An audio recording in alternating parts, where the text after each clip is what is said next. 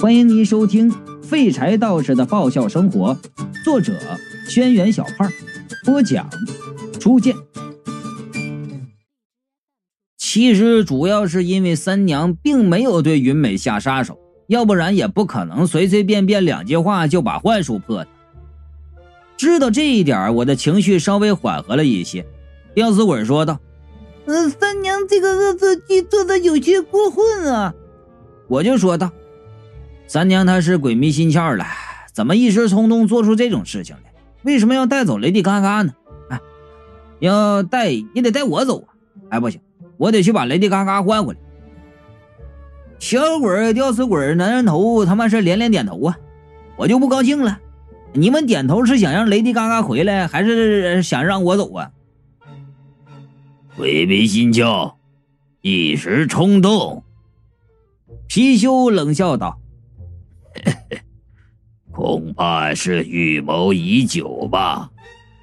哦喂，男人头问。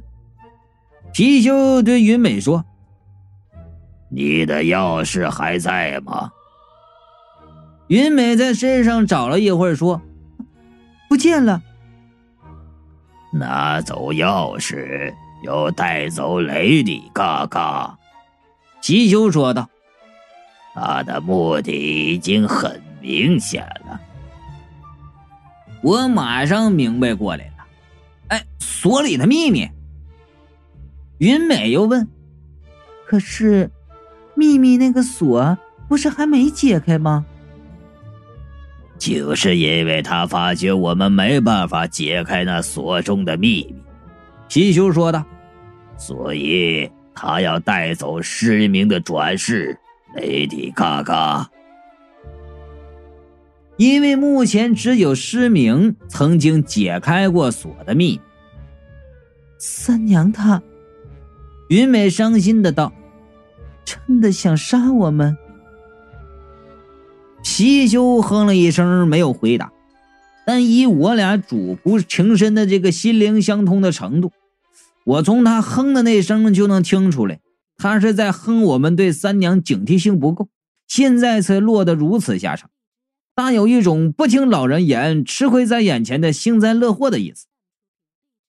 这话听得我相当火大呀，但貔貅在脸上没表现出来，就让我没办法攻击他。这家伙用一个词儿形容很贴切，那就是闷骚。我说了，哎，就算现在我也不相信三娘对我有坏心。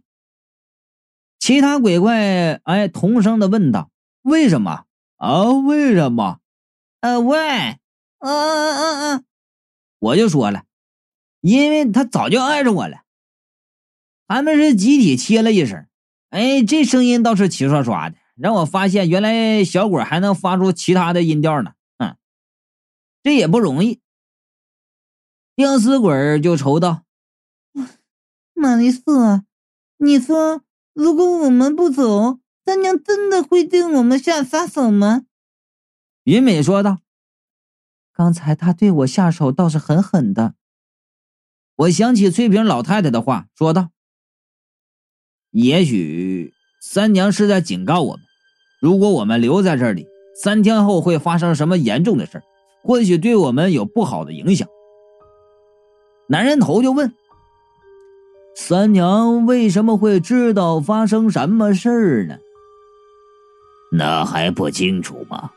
貔貅道：“那事情必然是他引起的，否则他为何要偷走钥匙，带走雷迪嘎嘎？”云美问道：“如果我们走了，三娘会怎么样？会不会有危险？”呃，他伤了你，你还这么为他着想？男人头道：“你真是个天使。”嗯，吊死鬼点头道：“云美是天使。”云美哀怨的看着吊死鬼为什么我觉得你说起来总总是有点奇怪？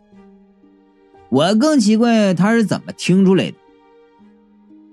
上次三娘他们有两妖一鬼，这次战斗力奇强的九尾狐已经被李伯通收在葫芦里，失明转世雷迪嘎嘎也变成了个傻子，三娘要独自应对上次那么惊险的状况，显然不容易。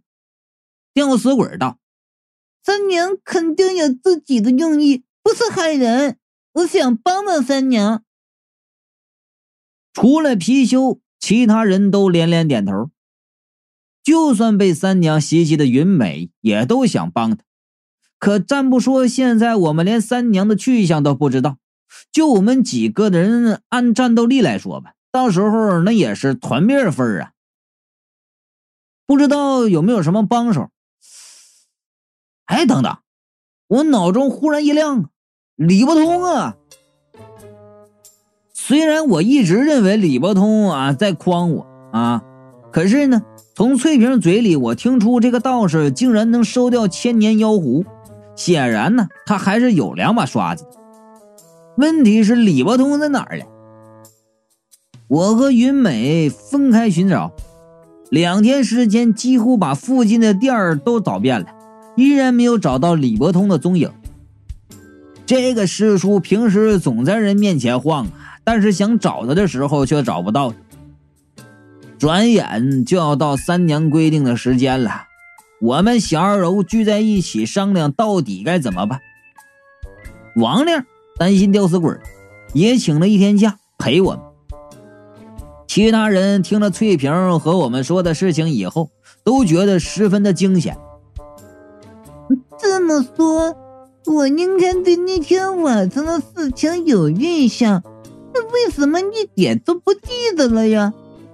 吊死鬼说：“嗯，真是好奇怪，嗯，我们都一点印象没有了。”小鬼也在旁边点头。云美道：“这事儿会不会是翠萍说谎？”我说道：“啊，要真是谎话，也未免太承上启下了，合情合理了。”云梅想了想，又道：“会不会是改命人编的故事，让翠萍骗我们？”我就说了：“但这两天我去河边看过呀，那里的地上确实有一条裂缝，貔貅说的的确是除魔刃切出的。”之后，我们问了附近的老村民，那条裂缝出现的时间和翠萍说的差不多，所以这件事情十有八九是真的。吊死鬼就说到了：“那么你是要走，我们可不可以不用走？上次我和男人头就没有事。”王亮就说了：“你不是失忆了吗？那天晚上发生什么事情你也不知道。”吊死鬼就说了：“哎呦。”人是是失忆一天，不影响什么的呢。王亮就急道啊，上次是失忆，万一这次发生更严重的，那其他的事儿呢？你难道不知道我爱你有多深吗？失去了你，我该怎么办？你要是有个什么三长两短，我该怎么办呢？请你答应我，只要我还活着一天，你就不要和我说这么残忍的话。你这样会让我生不如死，因为你现在的身体不是你一个人的。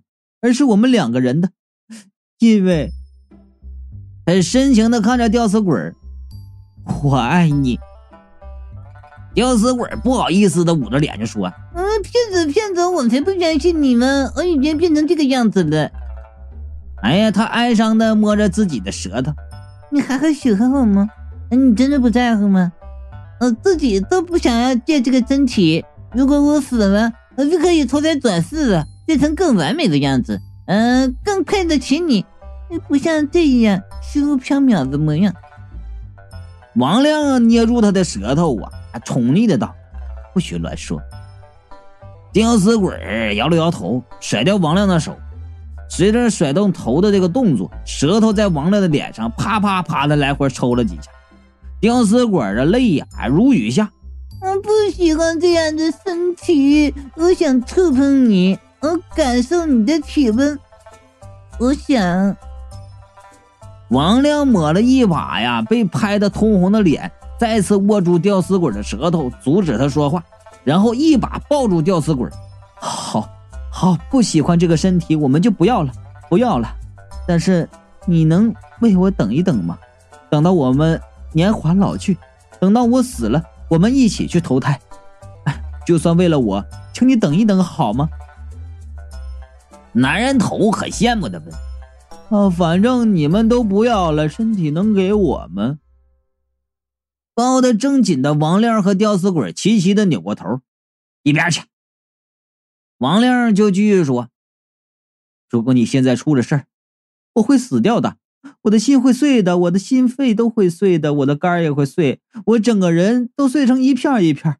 为了你，破碎了，我整个人都破碎了，你看到了吗？”吊死鬼啊，抚摸着王亮的脸，然后叹道：“一个破碎的，我要怎么挽救一个破碎的你？”男人头就说了。呃，既然都睡了，那就把身体给我吧。王亮和吊死鬼再次齐声的说道：“滚！”男人头郁闷的躲到一边去了。王亮又要张口，我实在是他妈听不下去了，吼道：“滚滚滚，闭闭闭嘴！你们俩谁在说话呀？我他妈就揍谁！”我鸡皮疙瘩呀，起的那叫一个壮观呐！这俩。最近一定看了不少什么爱深深、雾蒙蒙之类的言情大师的剧作了啊，那才能把这感情话说的如此的八月泼下的冷水，让听者发自内心的感到凉爽。听了吊死鬼的话，王亮心碎了，肺碎了，肝碎了，整个人都碎成一片一片的啊！听了他俩的话，我心凉了，肺凉了，肝凉了，整个人都冻成一块一块的了。谈情说爱，那也得注重场合啊！啊，这么危机的时候还在这块肉麻，像话吗？啊，像话吗？这个时候了还让我吃狗粮？我咳嗽了一声，说道：“嗯，我们来说正经事儿啊。这些鬼怪之中啊，男人头和云美没有被这房子所束缚，可以自由来去。吊死鬼死在这里。”短时间离开还可以，时间长了就有魂飞魄散的危险。要长时间离开，就必须拆掉吊死鬼他那个横梁带走。最麻烦的就是小鬼啊！我们把房子外面挖的是坑坑洼洼，依然没有找到他的尸骨，这就麻烦了。看来当初赌徒是将他的尸骨埋在了房子底下。嗯啊啊啊啊！小鬼就叫道：“貔貅翻译道，他说我们可以不用管他，先走。”“嗯，不行。”吊死鬼道，“小鬼不走，我也不走。”云美就说到了：“可是我觉得，如果翠萍说的事是真的，那么三娘说了让我们全部撤走，自然有她的用意。留在这里，不知道会有什么危险的后果。”这是什么话呀？我就说了，要走一起走，多一个少一个都不成。如果这样，你们一个都走不了。貔貅冷冷的道：“我说了，那就不走了，我们一起待在这里，看看到底会发生些什么。”其他人纷纷赞同啊，于是我们决定先让王亮撤离，其余人留在这里。王亮临走和吊死鬼又是一顿哪牵扯，但是最终还是走了。后来想，那时候我们虽然在一起一本正经的讨论，但因为都是见过大风大浪的人，又因为认识三娘，并不相信她会害我们，所以对即将要面对的事情并没有多少危机感，对即将到来的危机抱有轻视之心。这是我们当时犯的最大的错误。离三娘规定我们离开的时间越近，天气就变得越厉害。白天还是晴空万里，一点风都没有，这会儿却空气压抑，狂风大作，阴云密布。尤其奇怪的是，远处天还是晴的，似乎天气的异变只在我们这里。到黄昏的时候。外面甚至刮起了沙尘暴了。我们这里四周都是农田，这些沙子不知道从哪里来的，铺天盖地，将附近的世界染成了一片黄色。风声鬼哭狼嚎一般，夹着乌泱泱的沙子打在窗户和门上，发出噼里啪啦的声音。这是什么鬼天气？男人头焦躁的飘来飘去。连貔貅都从玉佩里出来了，现了人形，蹲守。在不知道会发生什么事情的时候，等待时间是最让人心焦的。就在我们焦急的时候，貔貅忽然问道：“是不是有人在敲门？”云美说道：“是风吧？”我细细一听，门外果然传来咚咚咚的急促的敲门声。那声音开始被风掩盖住，后来越来越大，几乎震得震耳欲聋的地步。吊死鬼就叫道：“我好可怕，鬼敲门！”我就气到了，哎，你就是鬼，你还怕什么鬼？他进来了，用你舌头勒死他就完了呗。哎呀，我安好没有多久的门被敲得乱震，眼看就要被敲坏了。我跑到门前，冲吊死鬼使了个眼色，然后一把拉开门。门外的人想也没想就跨了进来。与此同时，吊死鬼的舌头像蛇一样缠住了他的脖子。哎，有鬼呀！舌头啊！那个人呢，更大声的叫了起来。我仔细一瞧，那人的脸更是气不打一处来。师叔，你一个道士，你还怕鬼？李伯通平时啊，规整的衣服被风吹得乱七八糟的。胡子眉毛啊，都缠绕在一起了。吊死鬼抽回舌头，嗯，呸呸呸，全是沙子。李伯通就气道啊，哎哎呀，我还没嫌你的舌头黏糊糊的恶心人呢。我就说道，哎，师叔你跑哪儿去了？我们都找你两天了。李伯通气呼呼的说道，哎，都这时候了，你们怎么还在这里呀？这不是找死吗？没人通知你们离开呀！我就说了，三娘说让我们离开，但小鬼的身体找不到，没法走啊。哎呀，那个狐狸精和你们说了，装什么好心？李伯通啊，气得都红了脸儿。这不就是他搞出来的幺蛾子？我迷惑了。李伯通问我们有没有人告诉我们这里的事儿。又说告诉我们的不应该是三娘，我就说了，那除了三娘，还有谁能告诉我们这里有危险呢？李伯通就说了：“哎呀，老马当初不是在这里留了几个看守的？”他忽然一皱眉就说道：“坏了，我找不到守楼者的气息了。”我听得莫名其妙啊啊，什么守楼者呀？哎，这块地儿可是我继承的遗产，房地产公司没没没权介入啊！哎，要人来，我全都给他赶出去。我顿了一下，就说道：“哎，不是售楼小姐可以留下吧？”李伯通啊，急得直跺脚啊！都到这种时候了，你还为我胡扯什么？那些事老马留给你这混小子守楼的，保护安全的。我一愣，哎，是我的保镖。李伯通就说了：“他们的等级比保镖高多了啊！影子护卫你听说过没有？就是平时看不到，主人一遇到大事，一声令下，他们马上唰唰唰从暗处跳出来，把敌人包围的那种装甲部队。老马给你留下的就是那种啊。”他说的挺牛逼的，可是我越听越疑惑呀。哎，那不对呀，我怎么没见过他们呀？俺原来几次死里逃生的时候，也没见到有人出来保护我呀。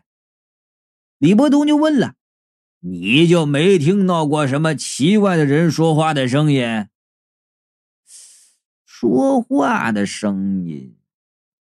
我想了一下，说：“哎，有。第一次来这房子的时候，我听到过一个女的和一群小孩说话。后来，呃，进了镜子那会儿也听到了。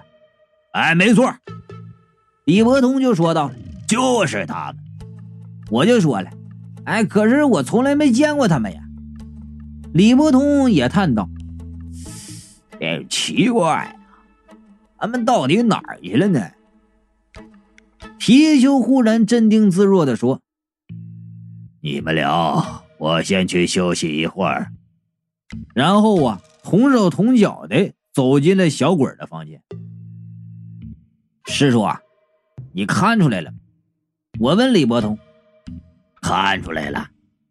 李伯通就问：“你们看出来了吗？”其他鬼魔连连摇头，看死人了。我们全部人都跟在皮球身后，扒在厨师的门上偷看。